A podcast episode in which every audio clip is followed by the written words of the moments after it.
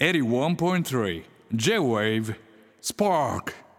時刻は深夜12時を回りました。皆さんこんばんは。キングヌーのベーシスト新井和樹でございます。火曜日の j w スパー今夜もスタートいたしました。いやー先ほどですねあのー整体に行ってきたんですよ僕ね。うん。であのー整体まあよく、まあ、ずっと行ってる整体でまあ悟から紹介してもらってたところなんですよね。うん、で、えーまあ久々だったんですよね結構半年近く空いちゃったんですけど、まあ、さっき行ってきたんですよ。うん、で、まあ、この後もね触れますけどカレー屋さんのくだり今日あるんですけどカレー屋さんに匹敵する癖の人なんですよね。マジでやばいのよ。その超でかいんですよ。元アメフトやってた人だから。超でかくて男性なんですけど。でメニューがメニューっていうかやることがさすると揺らすだけなんだけどさするのも超痛いの。さすってるだけって言ってくんだけどめっちゃ痛いの。もう超強いから。で揺らすっていうのが洗濯機に放り込まれてんじゃないかなってぐらい言葉が出ないぐらいこうあの人に押されて言葉が出なくなることってそんなないじゃないですか。マッサージとかで「あー気持ちいい。あ痛い痛い痛い」とかもう言ってらんないの。みたいな。で俺今日あの背骨がって言ったところでそれが揺らすが始まっちゃって背骨がで背骨が何ですって？みたいな。背背骨ちょっとずれてるかもしんないっす。みたいな。ぐらい超強いところに今さっき行ってきたんでちょっともうねあの疲れちゃってるんですよ。すんごく。すんごい疲れちゃってるのもうなんかもうねすんごい眠たいんですけどまたちょっとクレイジーなね。いろいろクレイジーな面あるんですけどまあそれぐらいに今日はしときましょうか。っていう感じで今日はちょっとね眠たいスタートではございます。はい。えー今夜のスパークチューズデーは私新井の選曲をお届けしながら、えーたくさんの荒弟子さんにお越しいただいたインスパイア東京の報告もしていきたいと思っております、えーそれでは始めていきましょう。新井和樹がナビゲートするスパークチューズデー最後までお付き合いよろしくお願いいたします。えー六本木ヒルズ33階の J 部からお届けしております。新井和樹がナビゲート J 部スパークチューズデーはい。えーテレビタームがねそろそろ終わりそうでですね。結構怒涛に林先生の初耳学から始まり、えー怒涛に出てきましたねインタビューとかもねいっぱいあの受けてきましたしあのニュースのあの取材とかもあの受けさせてもらったりとかでね本当にまあせわしなくやってたんですけれども本当にあのまあ音楽はいいんですよ。もう僕らやってますから音楽音楽やってますから音楽はいいんですよ。あのカウントダウン TV ライブライブのねヌーキングヌーフェスもねすごかったでしょ？超やばかったと思うんですよ。ただちょっと喋りがね本当にあの申し訳ないですよね本当にこの俺もさラジオもやってんのにさあんな喋れないことあるっていうぐらい何も喋ってないんですよ。だからキングヌーライブそのキングヌーフェスの時もね MC パートが一応あったんですけどその本来はあのもっと長い尺やろうってことになってたんですけどなってた。それをやるためには結構123曲本編でやんないとちょっと持たないと。でそれはさすがにしんどいと。だからトークパートであの喋ろうぜと。っていう風になったんですけど、えー本番が近づいてくるにつれて喋れるか？ってなって後からアコースティックでもやった方がいいんじゃねえかって。じゃないと俺らもうまあ喋れる時は喋れるけどみたいな。でもちょっと担保としてあのアコースティックもワンコーラスずつぐらいやった方がいいんじゃないかっつって準備してみたいな経緯でまあそれがあればとりあえずまあなんとかなるよねっつってまあほぼ何も喋んない感じの MC になってしまいましてね。本当だからエゴサとかしてたら何よりもトークが みたいな。トークがいつも通り過ぎてちょっと心配になるわみたいな。結構ね大丈夫だったのかなあれは。見てる人的には大丈夫だったのかな。でもまあファンのねファンの人たちはまあいいんですよ。キングのライブの様子を知ってるしね。あのまあこれがキングヌーだと、まあ、これでしかないという、まあ、トークではあったんですけど一元さんですよね。僕ら一元さんのためにあのテレビ出てるっていう節もありますから 今回アルバムも売りたいしツアーも成功させたいしあのいろんな方に来ていただきたいとそういう思いを込めてねあの数々のインタビュー受けてきてます。テレビも頑張ってやりました。だからちょっとねどっちかというと一元さんに向けてですからどどうさあれは初めましての人にはどう映るんですかね？ね生意気だなみたいな気取ってんなみたいな。本当に4人だとぺちゃくちゃ喋ってはいるんですけどそれだけなんですよね。でその外向けの MC みたいなのがやっぱうんと苦手なんでね僕らね。それこそインタビュー系のオファーとかそれこそ「ZIP」目覚ましテレビですか？とかもうこう受けさせてもらってでそういうのインタビューあり、ま、あるけどこう受けるみたいなできることやっておこう受けようみたいなっていう感じで僕ら始まるは始まるんですよ。ね、でいざこうインタビューのこう撮影があってで大体そりゃ新しいアルバムのあのインタビューなんだから一番最初に「どんなアルバムですか?」キングの4年ぶりのアルバム聞かれるんですよね。でまあもうキングヌーはどんなアルバムですかっていうのが一番ダメな質問なんですよ僕らにしちゃ。もう僕らにとっちゃ。もう答えてきちゃってたりもするしあのムジカとかの最初の方のインタビューでね。で別に同じこと答えればいいのいいの。別にあの媒体が違うから。見る方も違う。それいいんだけどそれはなぜかしたくないみたいな。そこ謎の謎のプロなどこかに向けたプロ意識みたいな。逆にプロじゃないんだけど。でもなんかある種プロみたいな。なんかすごいよくわかんない。何かに対するかかっこつけでもなんかまあ身内に4人に対してなんでしょうね。だから1人が他の3人に対してこいつ同じこと言ってんなって思われたくないみたいなのがあるんです4人の中でね。だから誰も答えなくなっちゃうんです最終的に。だからあの ZIP と目覚ましテレビ目覚ましテレビは最後の方のスケジュール稼働だったのね。だから結構喋ってきちゃってたわけですよ、うん、だからもうどんなアルバムだってねみたいな。最終的に俺ら4人とも。いやいやよくないよくないと。こっちもお願いし受けますみたいなね。やってこう時間割いてもらってるんですから本当に良くないよね。あれね大丈夫なのかな？ってすごく心配してて FNS とかのなんかどんなライブになりますかとか SNS 用のインタビューねとか。もう俺怖くて見てないもんね。撮ったら もちろん俺も映ってるから言ってことは覚えてんだけどもうコメントとかも怖くて見れてないからもう何も見てないです。目覚ましテレビも ZIP も怖くて何も見てないです。怖いから。まあ音楽がね救ってくれてますよ。僕らをね。あ本当にね。いやあのアシュラーのライブパートライブバージョンもねカウントダウン TV ライブライブの方ではやらせてもらいましたけどもすごいいいアレンジだったと思うんですよね。あれアシュラーのあの可愛い感じの曲調がライブだとこんなになるんだみたいなねあの思ってくれた方も多いんじゃないかななんて思うんですけどね。あのライブアレンジあの後半パートっていうんですか本編は丸々やってその後に演奏パートみたいなこうバーンってつけてでリプライズみたいな感じでラスト半コーラスぐらいこうラスラスサビみたいなのつけるみたいなアレンジだったんですけどあれ私の案なんですよね。あれ私のアイディアです実は。終わった後こうデンゲンゲンゲンゲンゲンゲンゲンゲンゲンゲンゲンってやったらいいんじゃないかみたいな。で大希ソロとかやったらいいんじゃないって言ったのは私の発案なんですね。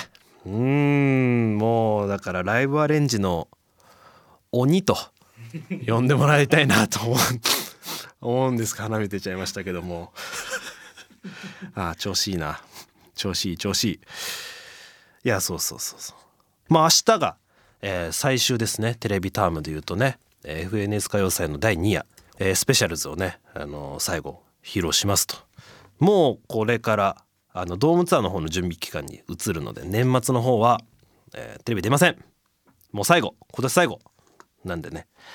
あのぜひね見ていただければと思います。うん。えー、メッセージお待ちしております。読めてませんが。えー、ツイッター改め X の場合ハッシュタグは SP813 ハッシュタグ JB をつけてつぶやいてください、えー、番組ホームページにあるメッセージトゥースタジオからも送ることができます。僕への質問お悩み相談番組でやってほしいことなどお待ちしております。番組のインスタグラムもぜひチェックよろしくお願いします。読めてないけどのやつ俺何回やってんだろうねこの。冒頭読めてないやつ。ねそうそう。じゃあお待ちするなよ。いや本当にお待ちしてんの。気持ちは本当にお待ちしてんの。だから大体そろそろ喋り終わったな。じゃあおたり読もうかなっていう感じで曲って言われちゃうのでディレクターの方に。いや本当にお待ちしてますはい。あのすっごい来てます。すっごい読みたいです。本当に。本当にすごい読みたいの。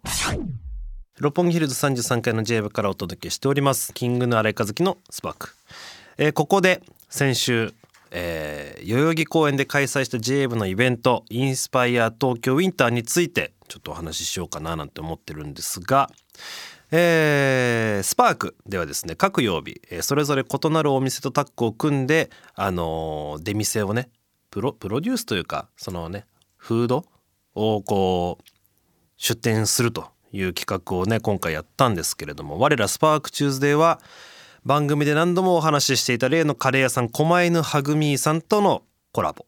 そして、えー、狛犬さんの唯一無二のスパイスカレー。まああれですね。キーマカレーですね、うん、そして私新井家の、えー、よく作ってた、えー、クラフトコーラを、えー、出させてもらったということですね。うん。あのうちで作ってたレシピを狛犬さんにお渡しして、えー、それを作ってもらうと。でちょっとこうシールも作ったりなんなりしてね。っていう感じでね2日間やったんですけれども結構ね俺も心配だったんですよ。その何せあのイベント自体にすごく出店が出てるで音楽もあるみたいなあのイベントだったので30以上ですか？出店もある中でホームページ上にあるね狛犬はぐみページみたいなこう出てる出店一覧みたいな。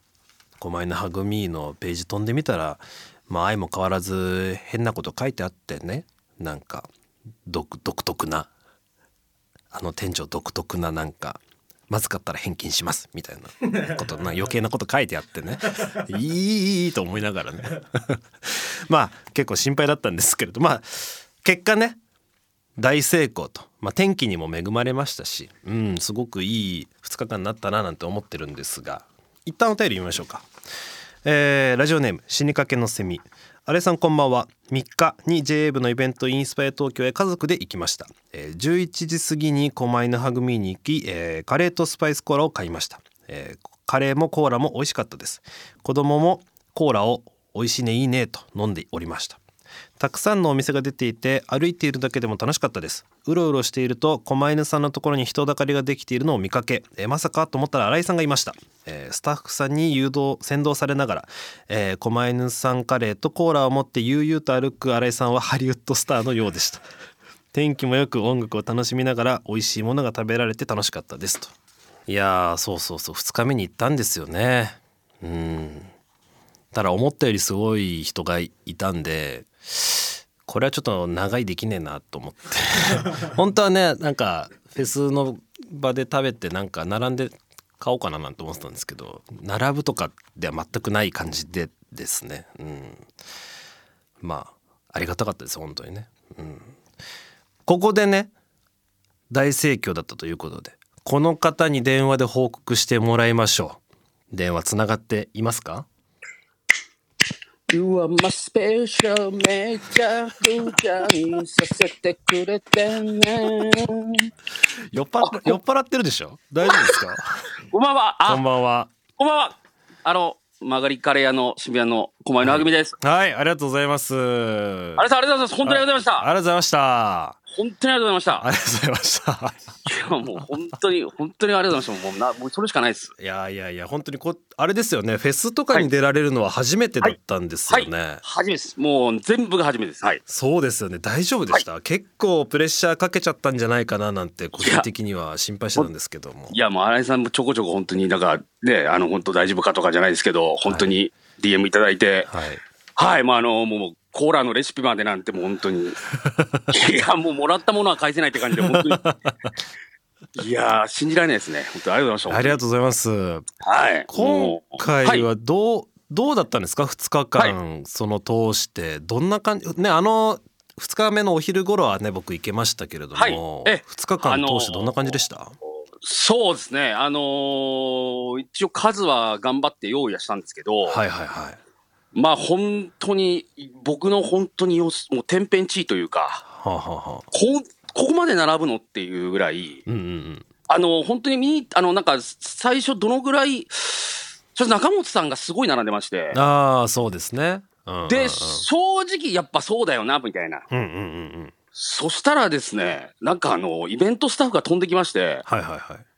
これ僕、あの、こあのー中本さんの列かと思ったら、ほういやいやいや違うと。ほこれと、あの、トイレ、奥まで、奥のトイレまで並んじゃってて、もうみんなトイレ行けないから、うほうどうにかしてくれと。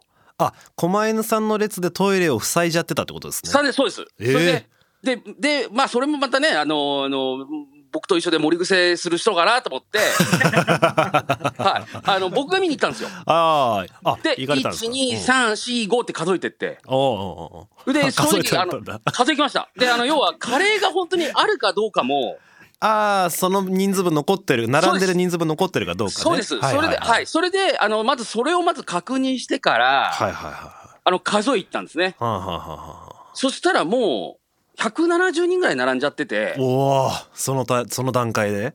で、ではあも実はこれ、あの、本当に黙ってたら多分これもっともう300人ぐらいいっちゃうから、これ本当になんか一回販売中止してもらえますかみたいな。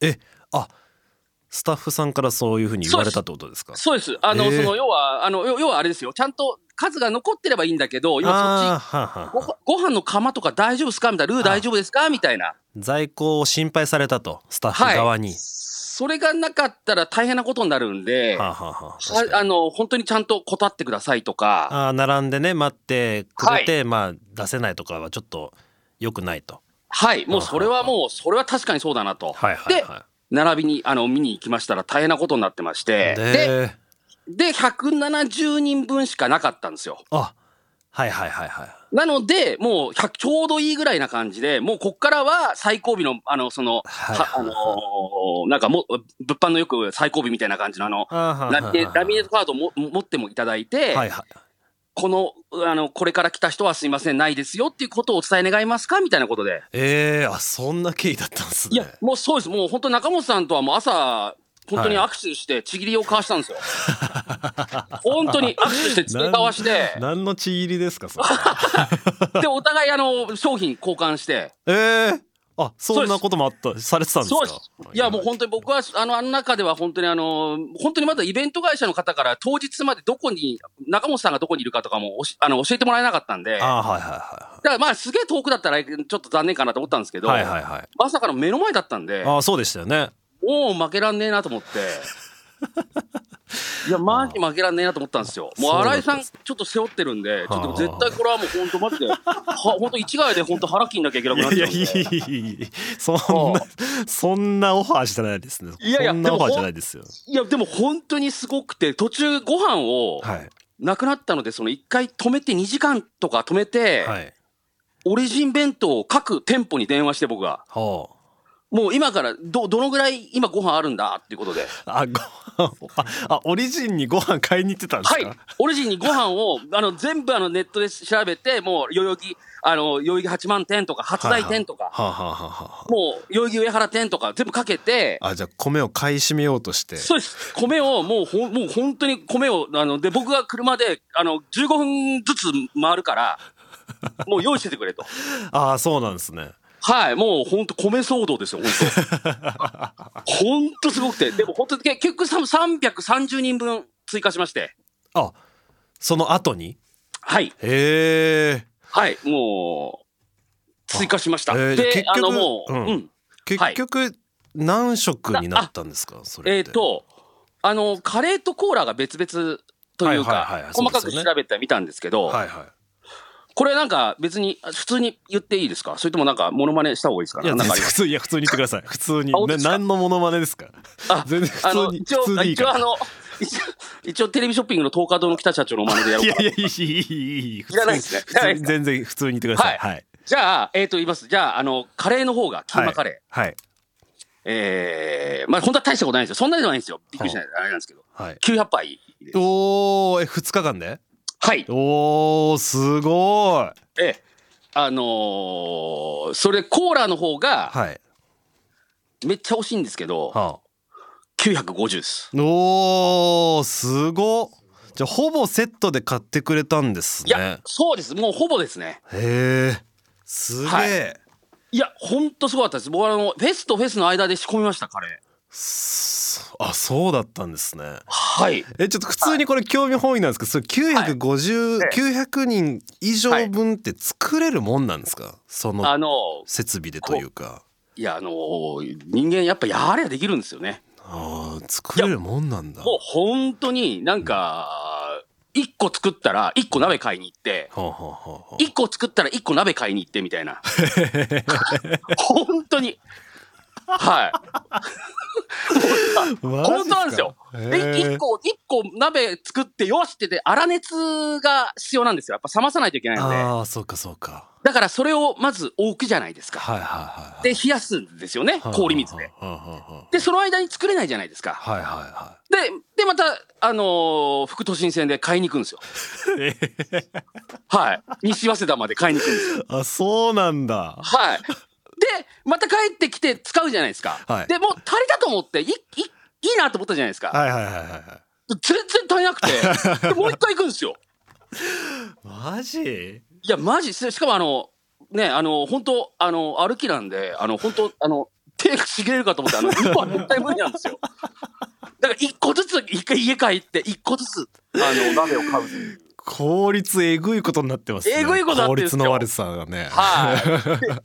でで、初めて、あの、あの、なん真空パックの、6000円ぐらいで真空パックの機械を買いまして、うわあそうなんだはい。それでもう、あの、ずーっと、あの、永遠に詰めてですね。うわーそれをはいお店営業、ね普段のお店の営業もある中でやってええくださったってことですもんね、あ、あ、でもあの、3日ぐらい、4日ぐらい、3日ぐらい休みましたね。はあさすがにそうなんだいい。やもーう休ませていただいて、ありがとうございます本当に本当にもう嬉しいです。ありがとうございました。その人数いけるってことはキングヌーのケータリングとかのフェスと、はいフェスじゃないやおキングヌーのワンマンのケータリングとかってこれいけるんですか？どうこのえこのにな具体的何人ぐらいなの、はい。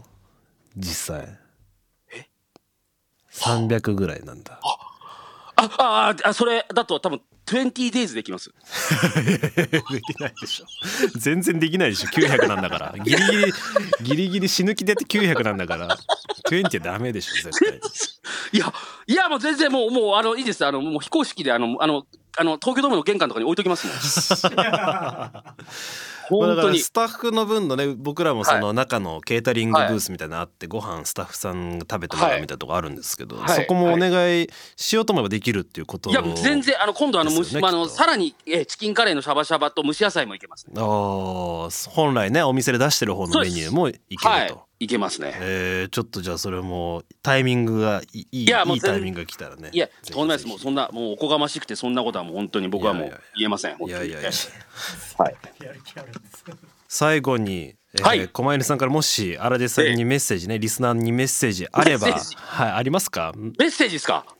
あ、でも本当に、あの、フェス、皆さん来てくださいまして、ありがとうございました。はいありがとうございますはい。あの来られなかった皆さんは、もう、お店の方に、もしよろしければ来ていただいて、そうですねまあ、はい。まあ、あの、本当にあの僕も今、新井さんの愛の道で、このカスタネットを頑張ってるんで、あそれカスネットの音だったんだ最初の音はい。あのもう、1月27、28、素晴らしいパフォーマンス、お見せしようかなと思ってるんで、はああもうややる気満々なんですねい。もうぜひ、東京ドームで皆さんお会いしましょう、本当に。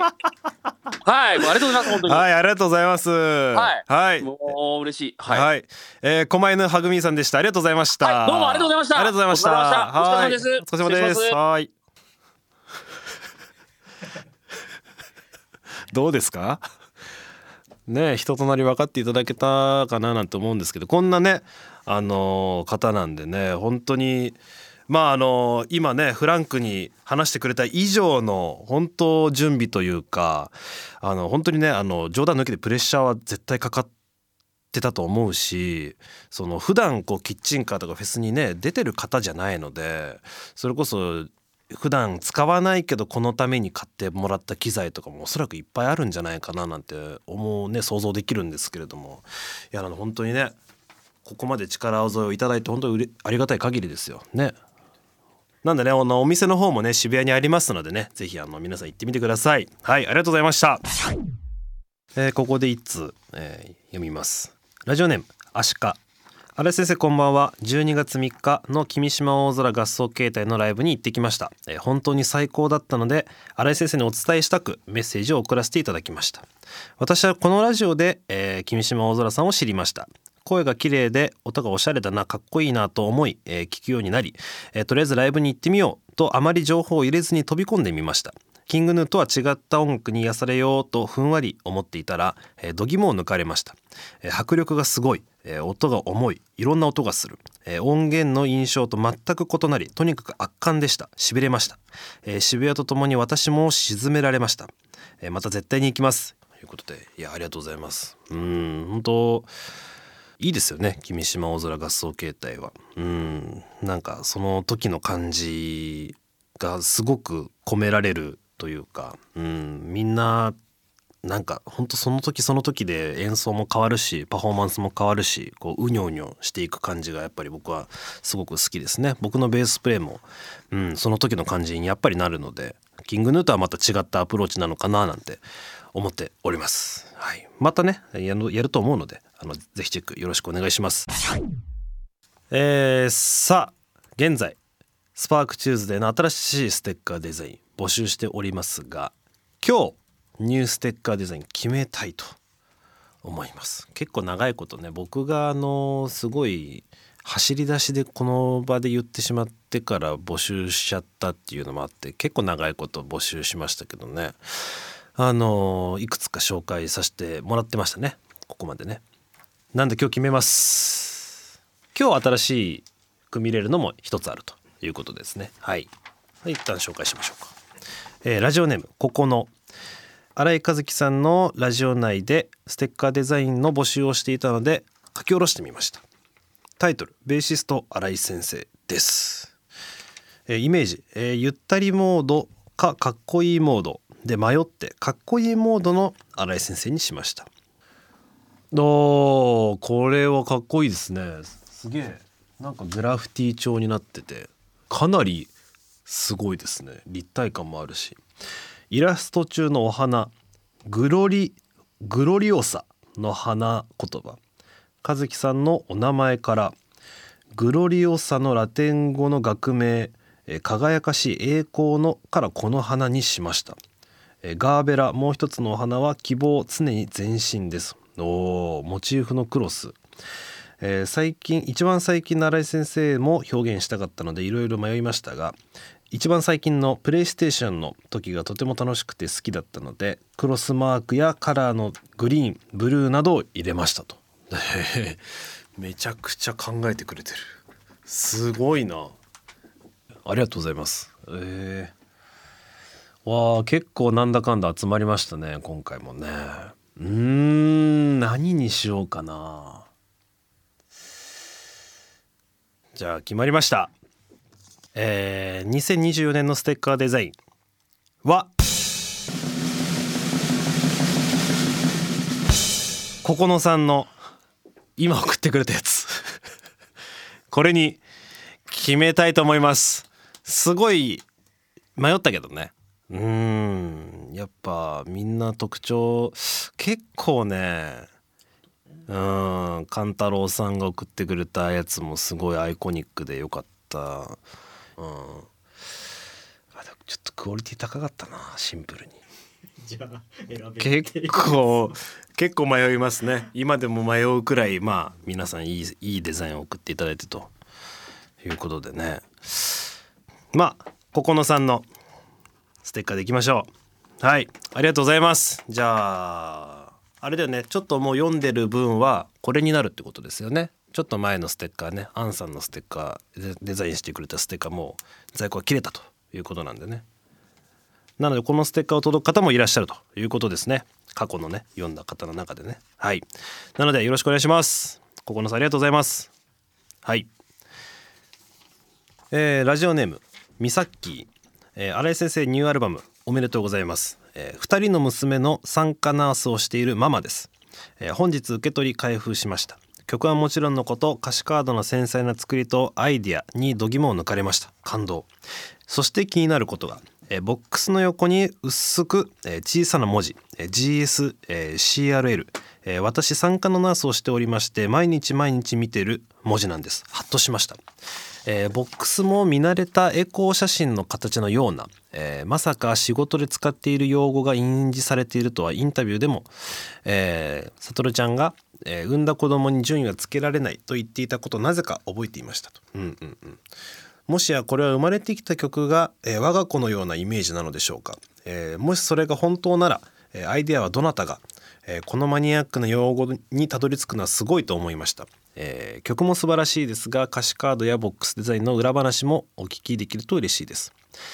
えそして GS フューチャー本当に嬉しい、え毎日患者さんを見ていて生命の誕生には欠かせない用語なのです。おーそうなんですね、え東京でもとても楽しみにしております。ということで。GS とはそその用語の頭文字を取ってるんですね。これはね僕はデザイン全く絡んでないのであのーオスリンにね電話してみようかななんて思ってますけど今ね。携帯で。出る出ないかもしんないけど。出るかな？スピーカーにしてみよう。出るかな？さすがに出ねえか。